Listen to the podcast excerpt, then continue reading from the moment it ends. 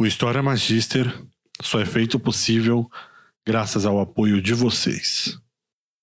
Gostaria de agradecer aqui especialmente aos apoiadores do canal, Tânia Miller, Alexandre Ferreira, André Henley, Márcio Porto e Nelly de Matos, que fazem esse trabalho finalmente ser possível. Também quero agradecer ao especial Kim Paim, que nos dá uma força no canal, divulgando e nos colocando mais em destaque.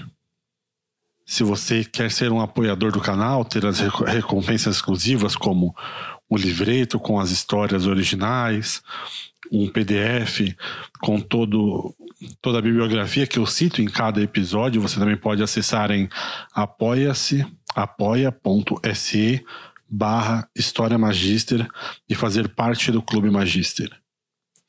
Agora, sem mais delongas.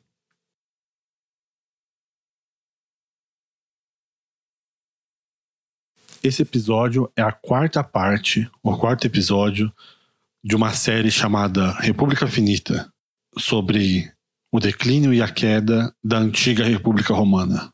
Se você está começando por esse episódio, você pode querer começar do primeiro, para poder pegar as coisas em ordem cronológica. Costuma fazer mais sentido assim. Mas se você não liga de pegar a história pela metade, ou se você já ouviu os outros episódios, então, sem mais delongas, República Finita, episódio 4.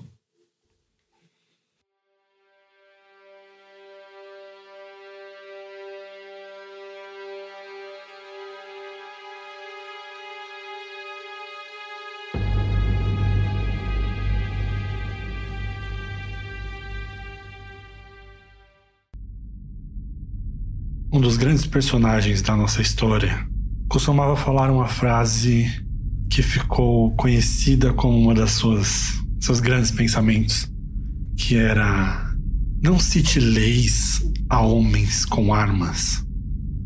Ele queria dizer isso para tentar dissuadir as pessoas que achavam que a letra da lei estava acima da lei natural, digamos assim, da força, das pessoas que podem fazer acontecer acima de qualquer convenção ou letra da lei. Esse personagem é um dos mais importantes da próxima geração romana, não dessa. Mas esse espírito é uma boa tradução do que permeia a nossa história atual com a revolução que Sula traz ao mundo romano. Se vocês bem lembram, no final do episódio passado, nós acabamos quando Caio Mário e seu novo aliado dos populares Sina, um tribuno das plebes, se tornam cônsuls romanos. Caio Mário consegue a sua mítica sétima posição como cônsul. E ele e Sina começaram a destruir todos os aliados de Sula assim que ele saiu para o leste para lutar na guerra contra Mitríades de Ponto, tida como todos por uma das, das mais ricas e com mais recompensas guerras da história de Roma. E quando Caio Mário se vê em Roma preso, porque ele não ele tinha medo do que Sula poderia fazer assim que ele voltasse. Caio Mário, que já estava debilitado pela idade, se via constantemente ansioso e com medo da volta de Sula. Porque uma das coisas que, que, que citam no livro Home Inc., um dos livros que eu usei para fazer a pesquisa para esse podcast, é que o autor coloca como exemplo que se uma nação declara guerra a outra hoje, no mesmo dia já se começam as movimentações militares. Um míssil pode chegar em um dentro da mesma hora ou um bombardeio pode começar no outro dia. Nessa época, quando existiam dois lados em animosidade aberta contra um ou outro, quando se descobriu uma grande tribo vindo em direção ao seu país, ao seu povo, podiam levar meses, às vezes anos, até que essa ameaça chegasse a você. Isso te dá tempo de se preparar, mas também dá tempo de se preocupar. Mike Tyson costumava dizer de si mesmo, no auge da sua fama de boxeador, que ele era the baddest dude on the planet, o homem mais mal do planeta. Ninguém, ninguém podia com ele, era o que ele queria dizer. E Caio Mário, no seu auge, Caio Mário, nas histórias que nós contamos aqui, ele era esse tipo de pessoa, mas esse título agora passou para Sula. Sula está no seu auge de idade, de experiência. Ele tem o exército romano inteiro, é o, é o atual cônsul eleito. Mas Caio Mário e Sena tomaram sua posição e o colocaram como um bandido para Roma. E ele está ganhando todas as riquezas do leste em cima de Mitríades e tentando acabar com aquela guerra, porque ele sabe que ele precisa voltar, as notícias já chegaram a ele. E Caio Mário, no meio desse estresse, morre, sonhando, gritando que o leão está retornando à sua floresta. Quando Caio Mário morre, sem ter a luta direta contra Sula, ele deixa como seu sucessor Sena, esse tribuno das plebes que agora foi feito cônsul, e Sena começa a colocar um plano que já era da ideia de Caio Mário, mas Caio Mário não tinha o incentivo de fazer, que era começar a acabar com o apoio que Sula ainda tinha dentro de Roma. Então Sena começa a mandar prender pessoas que são aliadas dos Optimates, começa a mandar caçar títulos, caçar as guardas pessoais, esse tipo de coisa. Enquanto Senna faz isso, ele continua se colocando com a popularidade de Caio Mário, como sucessor direto de Caio Mário. Ele, ele continua, por vezes, se colocando o título de cônsul sem que tenha eleição. Então ele continua passando por cima do Senado, como Caio Mário tinha feito, como Sula fez quando, tinha, quando entrou em Roma. E o Senado começa a perceber que é um momento muito ruim de se ser um optimates dentro de Roma. Então, enquanto Senna está armando todo esse essa barreira, digamos assim, para tentar se proteger do leão que vai vir a Roma, que é Sula, os senadores começam a sair de Roma não todos, mas os senadores que são aliados aos optimatas começam a sair de Roma e começam a ir em direção a Sula.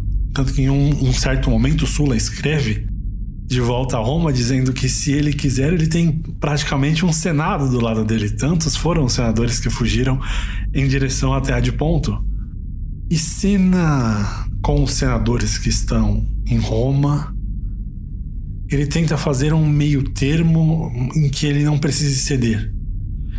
Os senadores continuam com seus com seus cargos, ele não, não fecha o Senado, o Senado romano é uma das instituições mais resilientes da história durante os imperadores, durante parte dos ditadores, dessa toda essa bagunça que nós estamos fazendo ou falando, né? O Senado continuou funcionando sem parar. O Senado é uma uma instituição magnífica nesse ponto. E Senado não fecha o Senado, o Senado continua funcionando e o Senado continua passando leis, continua negociando vantagens, mas uma das coisas que o Senado se empenha nessa época é em tentar aplacar a ira do leão que é Sula. Porque se Sula é o leão que vai voltar à floresta eventualmente, quando esse leão voltar, ele vai comer, ele vai ter muita gente para devorar. E os senadores tentam, mandando emissários, mandando cartas, negociar com Sula para que ele diminua ao máximo ou não, não devore ninguém quando voltar à sua floresta. E eles tentam convencer Senna de que essa é uma boa ideia. Então eles pedem a Senna: ou nós estamos negociando com Sula, então por favor não, não faça nenhuma besteira. E Senna fala que tudo bem, mas assim que o Senado vira as costas, ele vai e continua fazendo seus planos para a chegada de Sula. E nessa tentativa de negociação que o Senado faz com Sula, eles mandam uma carta pedindo para que Sula volte a Roma e tente negociar a sua situação de fora da lei diretamente com o Senado, não com o cônsul. E Sula dá uma resposta muito aterrorizante, digamos assim, para esses senadores que estavam esperando um, um bom desfecho disso tudo. Eu vou abrir aspas aqui para ler a partir da carta que Cícero transcreveu. Abro aspas. Sula começou a sua carta contando todo o seu resumo militar. Disse da sua vitória no norte da África, quando ninguém mais conseguia capturar o seu líder general, da sua vitória contra os símbrios e os teutões como ajudante do cônsul, da sua vitória sobre a guerra social na Itália, mas principalmente da sua atual vitória contra Mitríades no leste. E terminou dizendo que fez tudo isso pelo povo de Roma, serviu a Roma a sua vida inteira, e agora, como ele foi pago por, esse, por toda essa sua vida de luta pela cidade romana. Foi declarado um inimigo do povo, teve o seu filho e sua mulher expulsos de Roma, a sua casa foi incendiada e todos os seus pertences saqueados pela cidade. Então ele vai terminar a sua guerra no leste e quando voltar a Roma, vai colocar tudo em pratos limpos com as pessoas que o colocaram contra o seu país e as pessoas que não têm nada a temer ele vai ser a pessoa mais misericordiosa possível. Fecho aspas.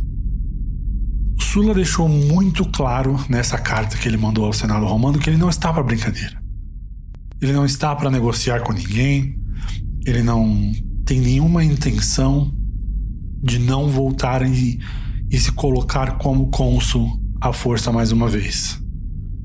E esse final da carta em que ele cita que as pessoas que não devem nada não tenho que temer. O problema desse final é que as pessoas não sabem quem não deve nada a Sula, ninguém sabe o que se passa na cabeça dele. Mas o outro problema é que Senna, o atual cônsul, sabe que ele deve muito a Sula. Então, com, então Senna não tem o menor incentivo para tentar negociar com Sula ou aplacar a sua ira.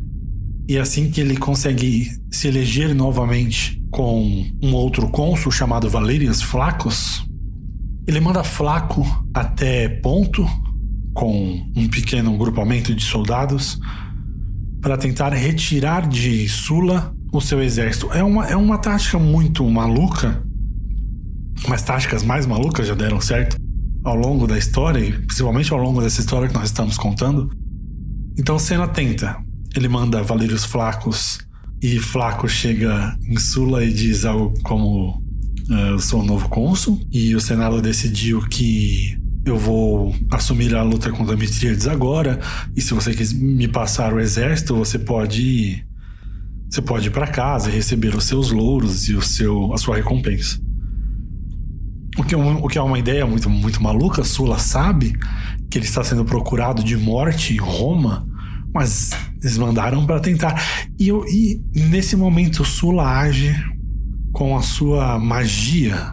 Uma das coisas que nós já citamos no outro episódio, o Sula tinha um, um jeito basicamente quase mágico, quase transcendental de lidar com outros romanos, em que ele falava e as pessoas ouviam o que quer que ele tinha para falar.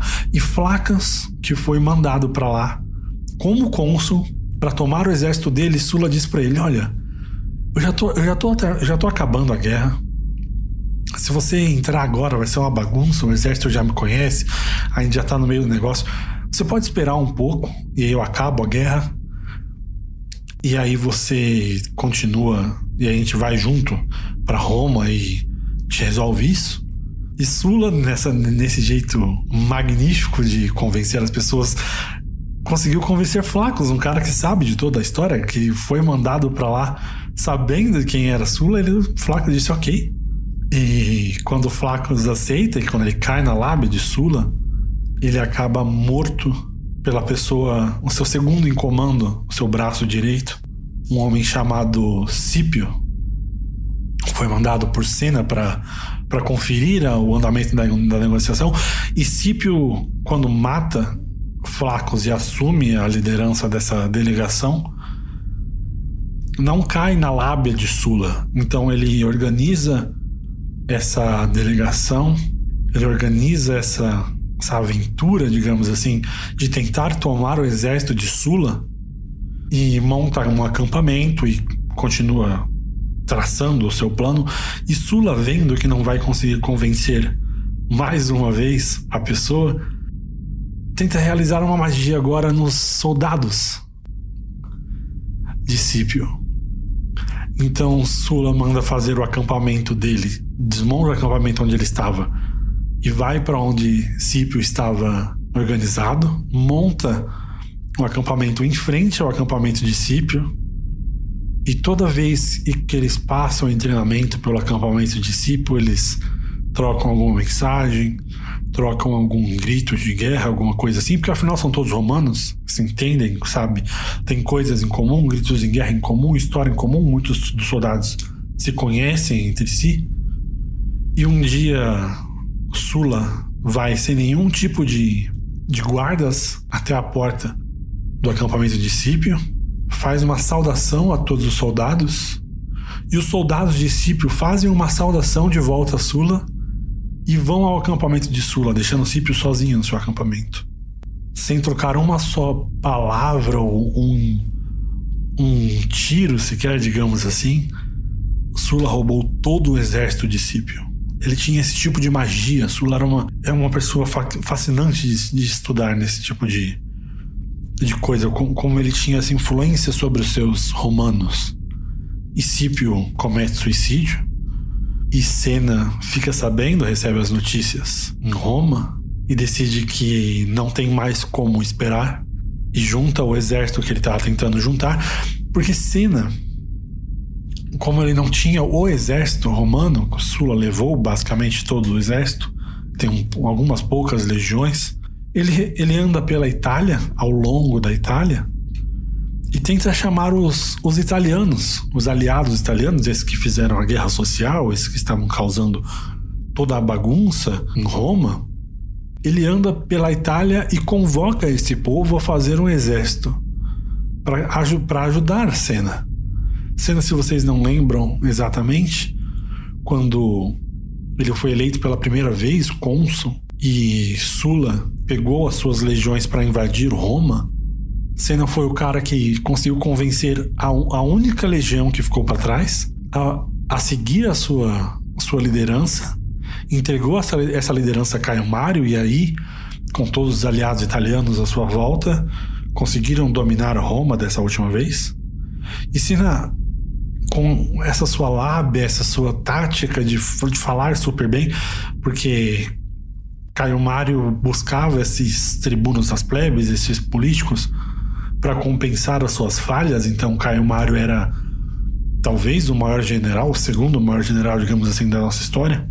Mas ele não era um bom político. Ele penava muito no meio político, então ele buscava pessoas como Senna, que tinham uma oratória de ouro para ajudá-lo. E Senna vai andando pelo, pelo redor da Itália, falando com esses aliados italianos que, olha só, essa situação que nós estamos com Sula, Sula querendo me matar, Sula querendo matar todo mundo dentro de Roma, é, é por culpa de vocês. Porque se eu não tivesse lutando pela sua cidadania italiana, se Caio Mário não tivesse saído do, do ostracismo, da sua aposentadoria para lutar por vocês, está todo mundo vivo hoje, todo mundo curtindo a vida. Então vocês meio que me devem. E até mais. Quando, quando Sula voltar do leste e tentar me matar, ele, o que você acha que ele vai fazer com vocês? Que começaram toda essa bagunça. E Senna tinha esse tipo de tática de malícia, de falar o que as pessoas precisavam ouvir. Ele consegue juntar um exército de aliados italianos e vai ao encontro de Sula através da Grécia, porque ele não queria que Sula tivesse essa batalha dentro da Itália. Então ele vai em direção a Sula, e esse é um dos grandes problemas de Senna. Senna não tinha a sagacidade que Caio Mário teve de buscar pessoas que faziam um contraponto. Então, onde Caio Mário viu a vantagem em se aliar a Cornélio Senna, Senna não teve essa mesma tática de buscar um grande general no meio romano para ajudá-lo. Ele mesmo liderou. Ele não era um grande general, ele não tinha um histórico de luta, ele nunca teve a, a, a manha, digamos assim, as, o jeito do meio militar. E ao chegar na Grécia, esses aliados italianos se revoltaram contra Senna. E Senna usou a, o pior tipo de tática.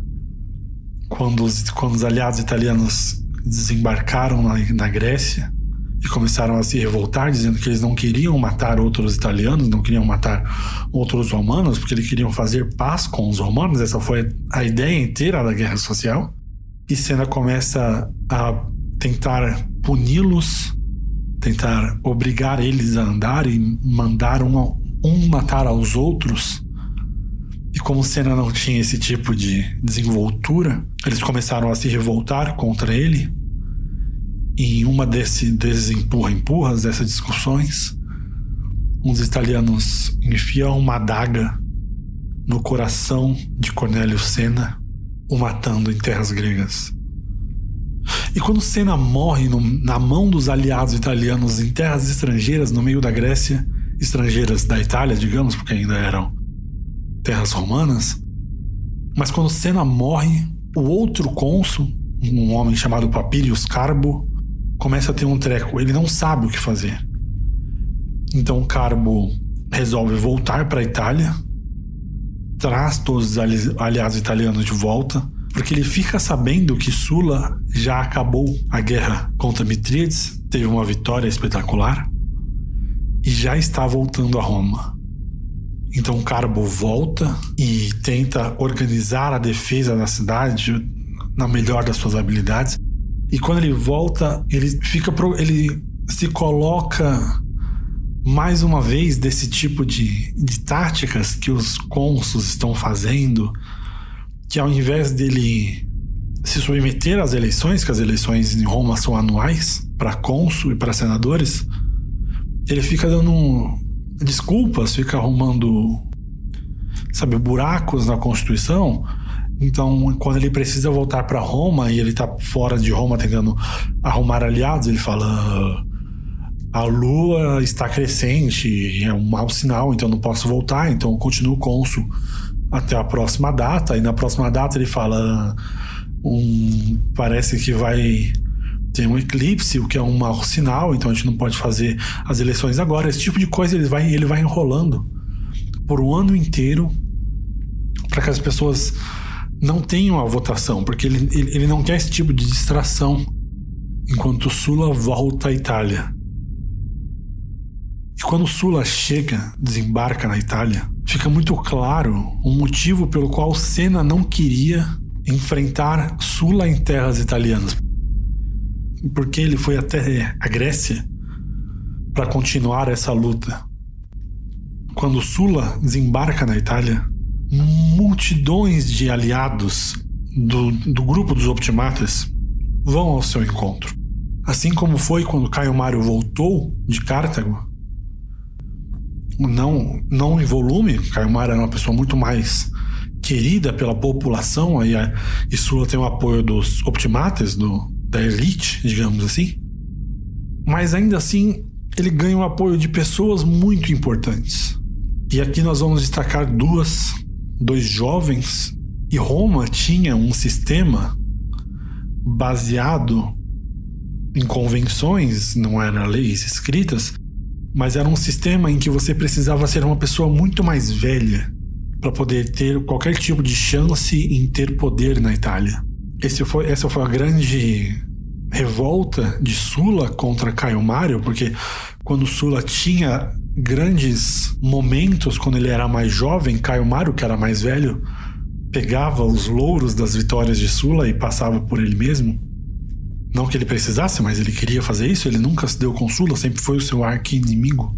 E quando Sula chega na Itália, ele recebe o apoio de uma pessoa que tem um histórico de ódio, não só a Caio Mário, mas a todos aqueles que apoiam Caio Mário, que é Marcos Lucínios Crassus. Crassus é, nesse momento, um homem muito rico.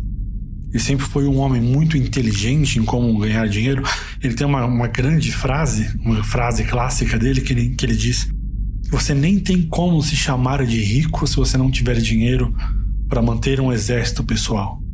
E ele tinha esse dinheiro e ele pegou esse exército e foi para o lado de Sula, porque Sula era um aliado natural de Senna nessa luta contra os Marianos, que já era como a, o pessoal que lutava pelo lado dos populares agora se chamavam.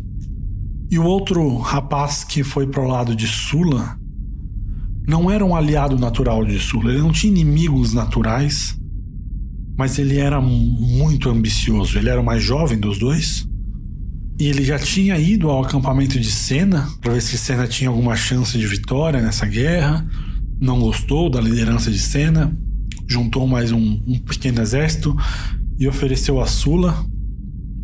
Esse homem se chama Pompeu. Quineus Pompias. O apelido dele entre o povo era o assassino adolescente. Adolescentus Carnifex. Desde cedo ele tinha dois tipos de. Como, como posso dizer? Dois tipos de qualidades que o tornavam uma pessoa muito perigosa. Pompeu ele era extremamente ambicioso e ele era extremamente habilidoso como general. Ele é talvez o maior general da nossa história, por isso que eu disse que talvez Caio Mário ficasse em segundo lugar. Ele é talvez o maior general da história de Roma.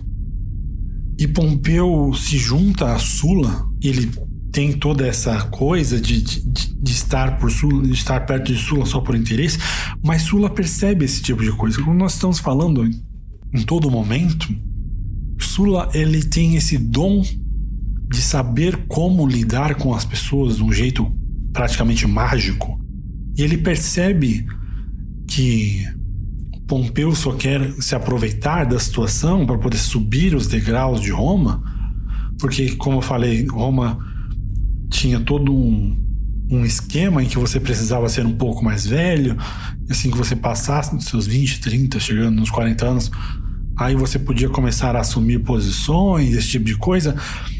Só que Roma está no, numa bagunça tão grande que Pompeu e, e Crassus e muito, muito, muitas outras pessoas percebem que esse tipo de regra pode ser passada por cima. E Pompeu, um, um dos maiores ambiciosos, lembra que nós falamos sobre a ambição? Pompeu, um dos mais ambiciosos dessa história, vai para junto de Sula e Sula percebe, você também percebe a habilidade de Pompeu e começa a, mimar, e começa a dar atenção, começa a, a tocar Pompeu como se fosse um, um instrumento, digamos assim. E Pompeu vira um dos melhores generais de Sula porque Sula dá toda a atenção que, que Pompeu quer. Quando Sula vai em direção à Itália, agora com diversos exércitos e com dois novos generais, Carbo, o atual cônsul romano, elege junto com ele um novo cônsul chamado Caio Mário. Esse, esse novo Caio Mário, nós vamos chamar aqui de Caio Mário Júnior, mas o nome dele é apenas Caio Mários, é o filho do, de, Caio, de Caio Mário, grande general, protagonista da nossa história até então. E Carbo o elege como cônsul para tentar arregimentar as pessoas, as tropas, com a com o nome Caio Mário, com a linhagem Caio Mário, dizendo algo do tipo: olha, o Caio Mário não está mais aqui, mas nós temos o filho dele, nós temos que lutar pela linhagem dos Marianos, esse tipo de coisa. E Carbo e, e Caio Mário Júnior, ele tem também os seus 22 anos, coisa assim, mais uma vez provando o que eu tô falando aqui. Esse tipo de, de escada que Roma normalmente tem não vale mais para as regras em que Roma se encontra agora. Com 22 anos, ele vira um novo cônsul e juntos eles partem com o exército que eles conseguem arregimentar de dentro da cidade de Roma e dos aliados romanos em direção ao exército de Sula. Quando Sula fica sabendo que o seu novo inimigo é o filho de Caio Mário, ele profere a frase: Quanto mais eu fico velho, mais jovem meus inimigos ficam. Isso serve para todos os lados, né? Mas não tem como colocar em palavras quando você lê, você sente essa, essa coisa. A leitura tem esse tipo de poder, né? Você sente coisas que você não, não viveu. Isso é uma coisa meio clichê, mas às vezes você tem um, um sopro, um instante muito pequeno em que você consegue perceber, através das palavras, da qualidade do, da escrita da pessoa, como aquela pessoa que só existe para você no papel se sentia como se tivesse uma visão 3D das pessoas e você consegue sentir nos escritos o ódio que Sula tem da linhagem de Caio Mário, não só de Caio Mário, mas agora de seu filho. E Sula pega o seu exército, não vai na direção de Roma, mas vai em direção ao exército agora de Caio Mário e de Carbo. E quando Caio Mário vê, Caio Mário Júnior, vê que está sendo perseguido ativamente pelo exército de Sula, ele e os aliados italianos saem em disparada à cidade mais próxima e fecham o, a porta da cidade mais próxima e, e fazem uma barricada lá. A cidade mais próxima se chama Fimbria, o norte da Itália, norte de Roma, me desculpa, norte de Roma. E quando eles estão em Fimbria, eles começam a pensar como eles vão sair se estão rodeados por Sula, um dos generais dos aliados italianos. Resolve desistir dessa luta, diz que não tem como vencer o leão. Esse já era o apelido oficial de Sula na Itália, não tem como vencer o leão. E sai de Fimbria e pergunta a Sula: Bom, eu, eu sei que eu eu tava liderando a tropa, mas a gente não teve nenhuma briga, não tem como aliviar essa pro meu lado. Sula diz uma das frases mais concisas para entender a sua personalidade.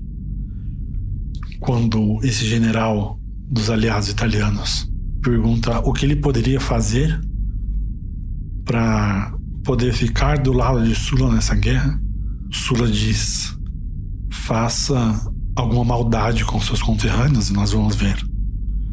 Então esse, esse general italiano volta, chama outros generais para uma festa na sua tenda e quando estão todos comendo ele mata todos. Esse é o tipo de, de pessoa que Sula era.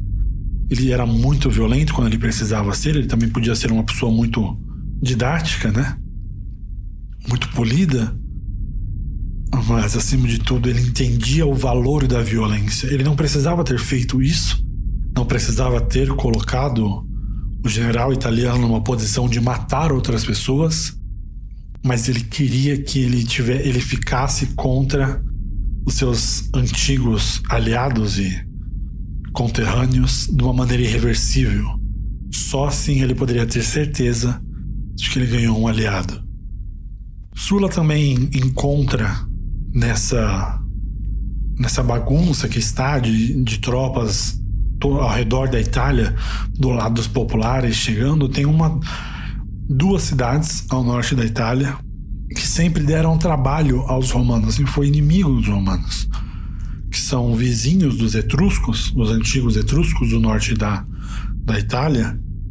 E quando eles estão chegando perto do exército para que eles foram se juntar ao Caio Mário Júnior e e Carbo. Quando eles chegam perto, Sula percebe que o número deles era tão grande quanto o do seu exército e ele chama o general desse povo para ter uma conversa. O general não aceita, mas então ele começa a chamar um de seus subcomandantes e um dos, um dos subcomandantes desse general dos aliados italianos que chegaram agora aceita. Então ele vai até a tenda de Sula, Sula diz muito obrigado por vir, mas está acontecendo um problema no meu acampamento, se você me der um, um tempo. E deixa o, o, subcomandante na tenda. O subcomandante vai tem, tem vinhos, ele está sendo assessorado, digamos assim, mas Sula corre com seu exército para o acampamento do subcomandante e começa a conversar com as tropas dos aliados italianos desse subcomandante. E quando ele volta à tenda, o subcomandante encontra os seus aliados e Sula Felix também está junto com os seus.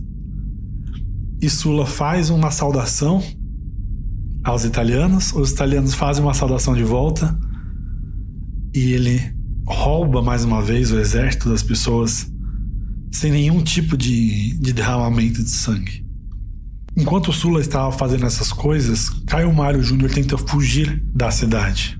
E ao tentar fugir pela fronteira sul da cidade, o exército dos aliados italianos e o exército de Roma, o exército consular, que é como se chama, se junta a ele e eles começam a correr da cidade.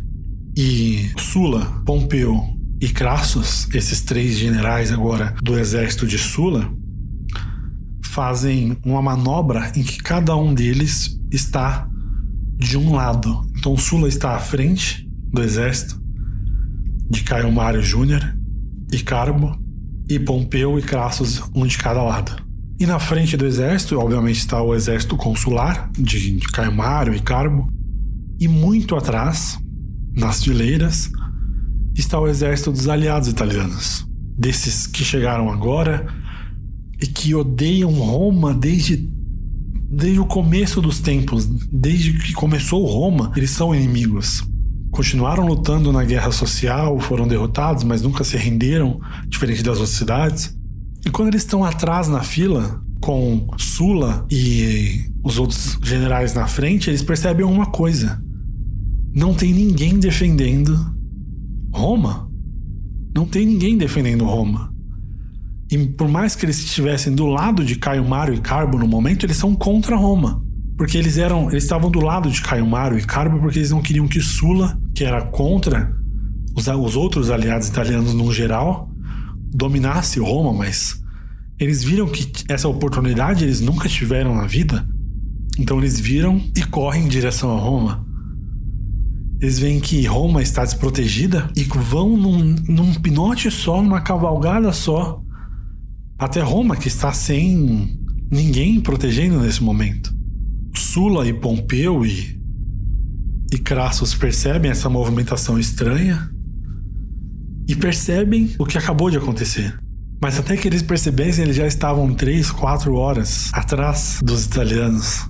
Os italianos chegam a Roma, entram pelos portões, que não tem ninguém defendendo, tem a juventude de Roma, digamos assim, a aristocracia que foi arregimentada às pressas, os olheiros trouxeram a notícia de que os italianos estão vindo a, a galope e juntaram alguns poucos romanos, mas foram dilacerados pelos aliados italianos.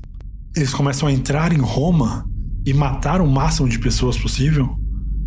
E Sula e Pompeu e Crassus vêm num pinote só, e Caio Mário e Carbo vêm atrás, porque eles também querem defender Roma desses aliados italianos. E quando chegam aos portões, os cavalos de muitos deles morrem de exaustão.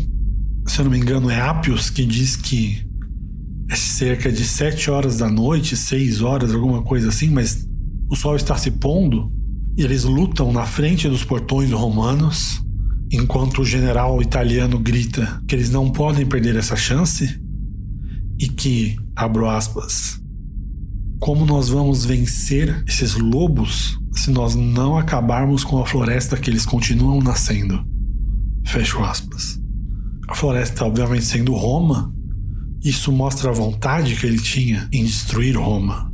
Então, por um momento muito breve, Sula, Carbo e Caio Mário se juntam para derrotar os, os aliados italianos.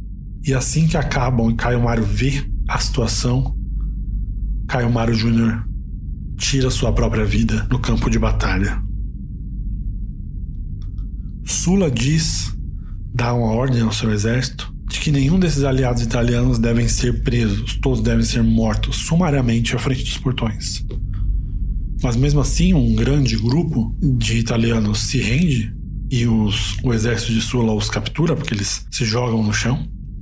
E Sula resolve pegar esses presos que se renderam e, colo e colocar presos amotinados juntos dentro do Capitólio na Praça Central de Roma. Quando Sula entra a Roma, mais uma vez, com o seu exército, mais uma vez dominando a cidade, ele convoca todo o povo e todo o senado para a praça principal da cidade para que ele possa dar o seu discurso. O povo chega, os senadores chegam, enquanto Sula se prepara para dar o seu discurso de vitorioso, não só da guerra contra Mitríades, mas agora dessa, dessas batalhas que aconteceram pelo domínio da cidade de Roma, se começam a ouvir gritos. Gritos e mais gritos dentro do Capitólio. Sula começa a ensaiar, a contar a sua, sua vitória no leste, sua vitória sobre Mitríades de Ponto, mas os gritos aumentam e são cada vez mais ensurdecedores. Até que Sula diz ao povo: não precisam se apavorar, são apenas criminosos que estão sendo punidos nas minhas ordens. O tempo passa, os gritos aumentam e diminuem. Mais de 3 mil italianos são mortos num espaço pequeno de Capitólio, e os soldados de Sula começam a arrastar seus corpos. E Apios diz que quando se abre as portas do Capitólio, o sangue jorra como uma onda, lava o chão do fórum e Sula ordena que todos os corpos sejam arrastados, não levantados, arrastados pelo chão e jogados no rio Tibre. Que ele queria passar uma mensagem aos senadores e ao povo de Roma. Era isso que ele iria fazer com Roma e a sua constituição. Assim que eles terminam de jogar os corpos dos italianos, o exército de Sula começa a passar pela cidade enquanto Sula ainda discursa sobre a sua guerra contra Mitríades e matar pessoas. E o pessoal está na praça, no fórum, e ao redor deles e atrás e nas ruas paralelas, eles continuam a ouvir gritos de pessoas que eles conhecem, eles sabem que moram ali. E até os aliados de Sula começam a perguntar se ele não vai mandar que eles parem essa matança, ou pelo menos dizer quem Sula mandou matar. E Sula já esperava essa resposta e manda pregar uma lista já pronta, já confeccionada no fórum, debaixo das cabeças dos inimigos colocadas em estacas. Sula bota uma lista de 80 nomes das lideranças marianas que lutaram ao lado dos populares, que deveriam ser mortas naquele dia. E no outro dia, Sula postou uma lista com mais 220 nomes e no dia seguinte mais 220. Quando as pessoas começaram a se perguntar como o que estava acontecendo, Sula explica que essa é uma nova era na história de Roma. O crime de assassinato para as pessoas que estão nas listas não só acaba de ser liberado, como quem matar as pessoas que estão na lista e trouxer a cabeça a Sula ganha um prêmio, ganha o equivalente a 20 moedas de, de prata, que era muito dinheiro na pra época e não interessava se era o pai matando o filho, o filho matando o pai, o escravo matando o seu senhor, que eram coisas altamente proibidas na lei da época. Uma sula começa todo dia a publicar uma lista e as pessoas que estavam diretamente ligadas à facção mariana não estão mais aparecendo nas listas. As pessoas que aparecem agora nas listas, ironicamente, são a classe alta de Roma. São as pessoas que Sula se alia, os optimates, Massula estava usando da tática que, Caio, que o Caio Mari usou. Ele precisava arrumar dinheiro para pagar todo esse exército que se aliou com ele, o exército de Pompeu, o exército de Crassus, o exército que estava com ele em ponto. E o jeito mais fácil disso era matando as pessoas mais ricas de Roma, confiscando os seus bens e vendendo para o maior comprador. Uma das histórias que Apios conta no seu livro Cícero também, uma história muito parecida, mas não é a mesma, em que um dos padeiros da cidade, uma das pessoas mais conhecidas e que nunca teve nenhum problema, nunca se aliou com ninguém, mas ele fez grande fortuna vendendo pão para os exércitos, chega um dia no fórum para ler a lista das pessoas que foi colocada naquele dia e vê o seu nome lá e grita aos céus: Oh meu Deus, a minha fazenda falou contra mim pelo, para o imperador. E ele é morto ali mesmo enquanto gritava. Não só as pessoas já estavam chamando Sula de imperador, já estavam vendo que essa era a intenção que ele tinha, como as pessoas estavam sendo mortas, não só mais por se aliarem ao lado errado, se aliarem ao lado mariano, mas estavam sendo mortas pelas suas posses, por ser quem eram, digamos assim. Sula se declara ditador nessa época, no ano 81 de Roma, 81 antes de Cristo. E ditador em Roma tem uma uma conotação diferente do que nós temos hoje. O ditador era um cargo oficial do governo, em que você podia assumir esse cargo quando tinha algum perigo iminente muito importante a ser derrotado por Roma. A última vez que esse cargo tinha sido eleito foi eleito não, utilizado foi quando Tibério Graco e Caio Graco estavam causando uma bagunça social dentro de Roma e o senador usou do cargo de ditador para mandar matar Caio Graco. Sula faz isso agora, se coloca como ditador e ele começa uma grande reforma de Roma. Sula, ao invés de se declarar rei, se declarar imperador, ele começa a tentar aparar o que, na visão dele, de muitas outras pessoas, eram os grandes problemas de Roma atualmente. E ele começa pelo grande cargo que mudou a história de Roma, o tribuno das plebes. Ele coloca que o tribuno das plebes ele não elimina o cargo de tribuno, o povo iria se revoltar, ele sabe disso. Mas agora, se você fosse um tribuno das plebes, Sula decretou que acabou a sua carreira política. Você não poderia nunca mais ser um senador ou um cônsul se você tivesse sido o tribuno das plebes. Ele também coloca um plano de idade, um plano de carreira, digamos assim, e que você precisa ter sido um senador para ser um para ser um cônsul, que você precisa ter sido um certo cargo para ser senador, ele coloca um plano para tentar colocar rédeas na ambição desmedida dos romanos. Nós discutimos no primeiro episódio. Então Sula faz um, um plano em que ele tenta evitar que outro Sula e outro Caio Mário surjam em Roma. E ele coloca esse plano em prática como ditador, ele não precisa de, de apoio do Senado para nada, ele simplesmente passa essas leis, se retira do cargo de ditador, volta ao cargo de cônsul, e no ano 79, dois anos depois, passa um ano como cônsul, um ano como ditador, ele se aposenta em Roma.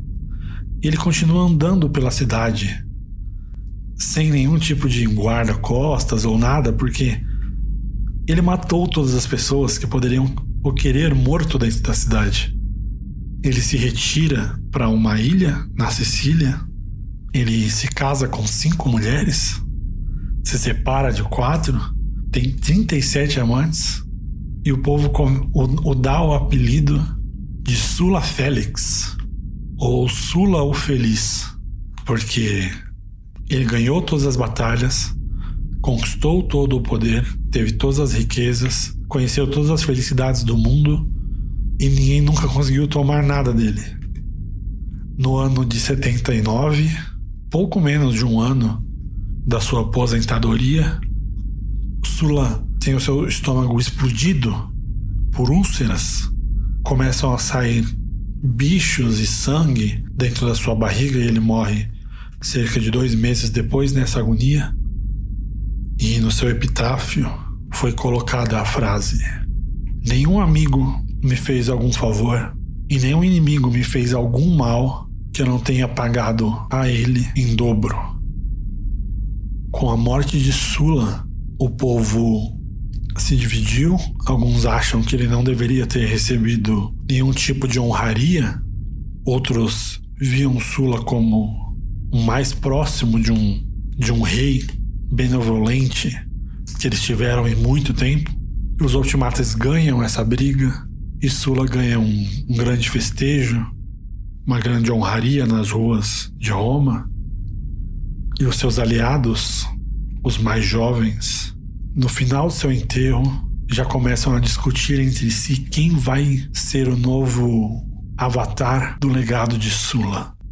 Porque, como o historiador Tom Holland diz, Sula tentou acabar com a sucessão de guerras dentro de Roma, mas o que ele mostrou, na verdade, para a nova geração de romanos foi um caminho, um como era a maneira em que você conseguiria o poder total dentro de Roma. E a nova geração de romanos, talvez a maior das gerações da história, aprenderia essa lição muito bem.